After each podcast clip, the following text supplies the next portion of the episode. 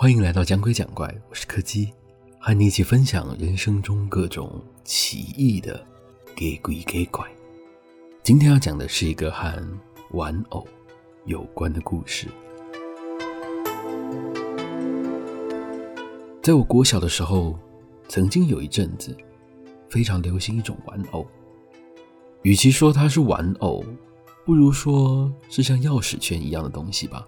小小一只，大概拳头大小而已，有着毛茸茸的外表，两只长长的耳朵，以及一对灵动又可爱的大眼睛。当时这东西在巷口的杂货店一上架的时候，几乎是立刻就被我们学校的学生给扫光了。眼看它的销路非常好，除了最一开始的白色之外，老板后续还追加了许多种不同的颜色，到后来甚至还推出了隐藏版的款式。当时不知道有多少人的零用钱和午餐钱就这样全部砸在这些毛球身上了。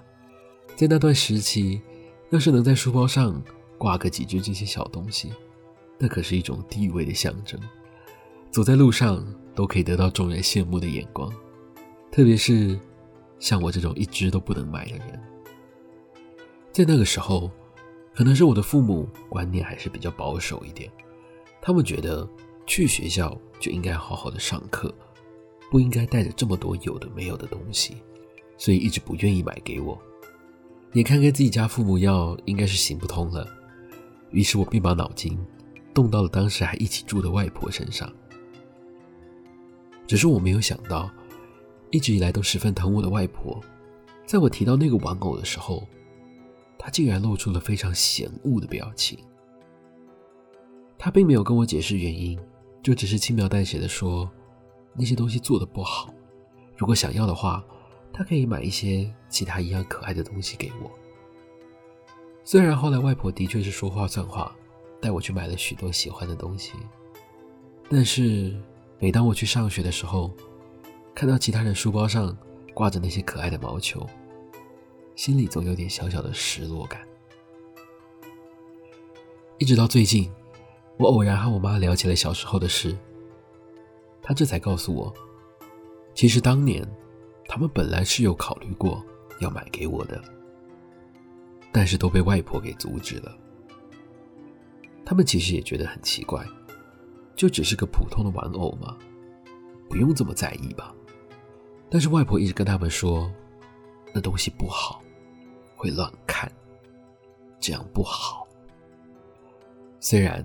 他们也不懂外婆到底在说什么，但是她的样子看起来非常的认真，所以他们就决定还是相信外婆，自己编了一个理由来说服我不要买那些东西。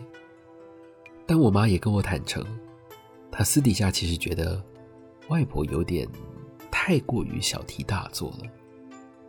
虽然她知道在一些传统观念上会认为这些玩偶啊，有时候会因为他们自身的形体。而招来一些不好的东西住在里面，进而为附近的人带来一些不好的影响。但我妈并不觉得这种事情会发生在这种小玩偶身上。话说到这里，我妈忍不住翻了个白眼，她说：“更何况，那个玩偶根本连眼睛都没有哎。”